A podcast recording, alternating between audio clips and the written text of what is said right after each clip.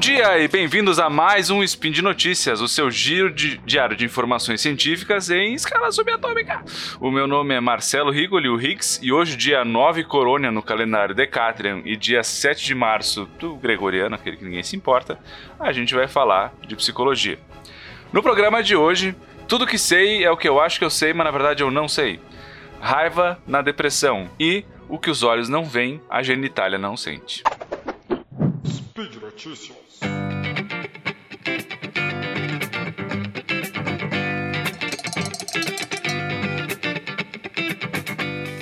Em um artigo recente publicado na Nature Human Behavior, uh, publicitários uh, foram atrás de pessoas que eram muito contra os GMOs, ou Genetic Modified Organisms, que é o que a gente chama aqui de, de, de organismos modificados que a gente usa para fazer plantações e tudo mais.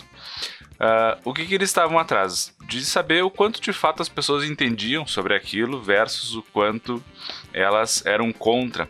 Isso está dentro de um, de um ramo da psicologia que a gente chama de psicologia do extremismo, que são onde as pessoas né, se opõem muito ou são muito a favor de uma coisa, mas né, a gente também sabe que nem sempre isso é acompanhado de conhecimento.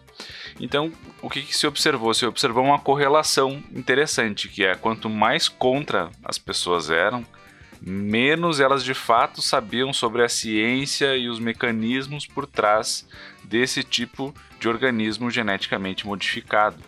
E quando as pessoas sabiam menos, então elas eram mais abertas a dizer que não sabiam de alguma coisa e tal. Então, assim, Moral da história: quanto mais a pessoa é veementemente contra, tem maior chance dela saber menos sobre o que ela está falando. De novo, isso é só um estudo correlacional, né, como muita coisa na psicologia, mas uh, é uma coisa que intuitivamente a gente vê no nosso dia a dia, ainda mais hoje em dia, nesse cenário de, de polarização de qualquer assunto, basicamente. Na segunda notícia, então, a gente vai ver sobre raiva na depressão. Isso é um assunto interessante, né? Porque a gente vê que a depressão cada vez é um transtorno que mais se propaga e mais traz prejuízo para as pessoas.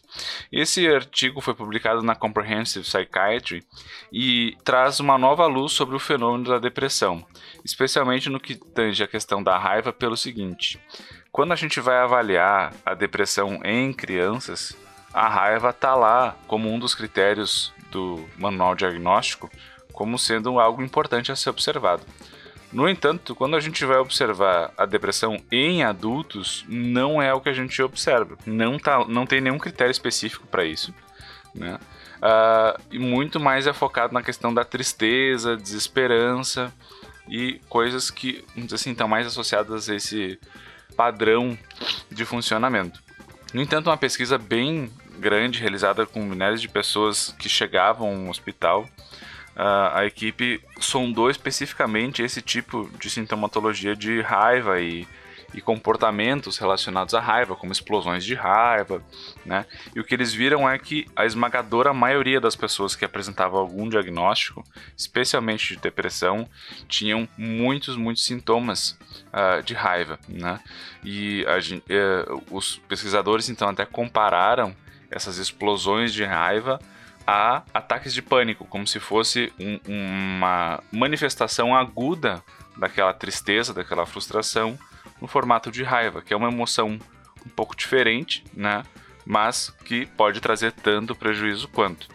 Então, interessante ficar ligado aí se vocês acham que podem ter algo do tipo, ou acham que alguma pessoa próxima de vocês pode ter. Às vezes essa raiva não está relacionada necessariamente a outras coisas que normalmente são associadas, como bipolaridade ou transtorno borderline ou coisas do tipo.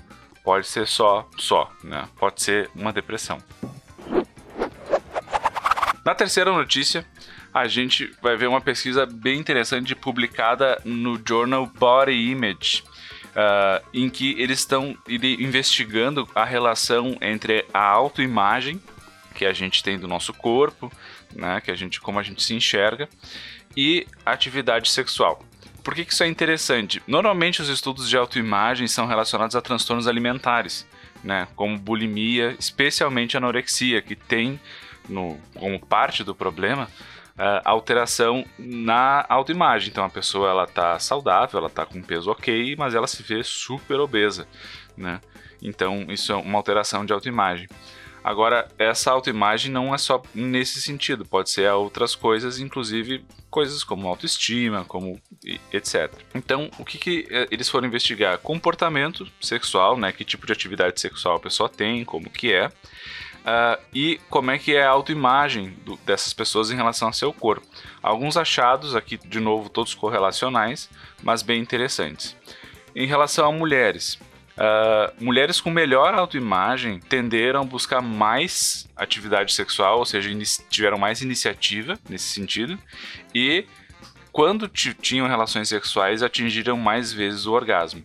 Tanto homens quanto mulheres tendem a se sentir mais confortáveis em conversar sobre a sua sexualidade, sobre atividade sexual com seus parceiros, caso eles tenham uma autoimagem melhor. Ou seja, mesmo estando dentro de um relacionamento, se a autoimagem é, é, é muito ruim, isso pode prejudicar até a comunicação de um casal.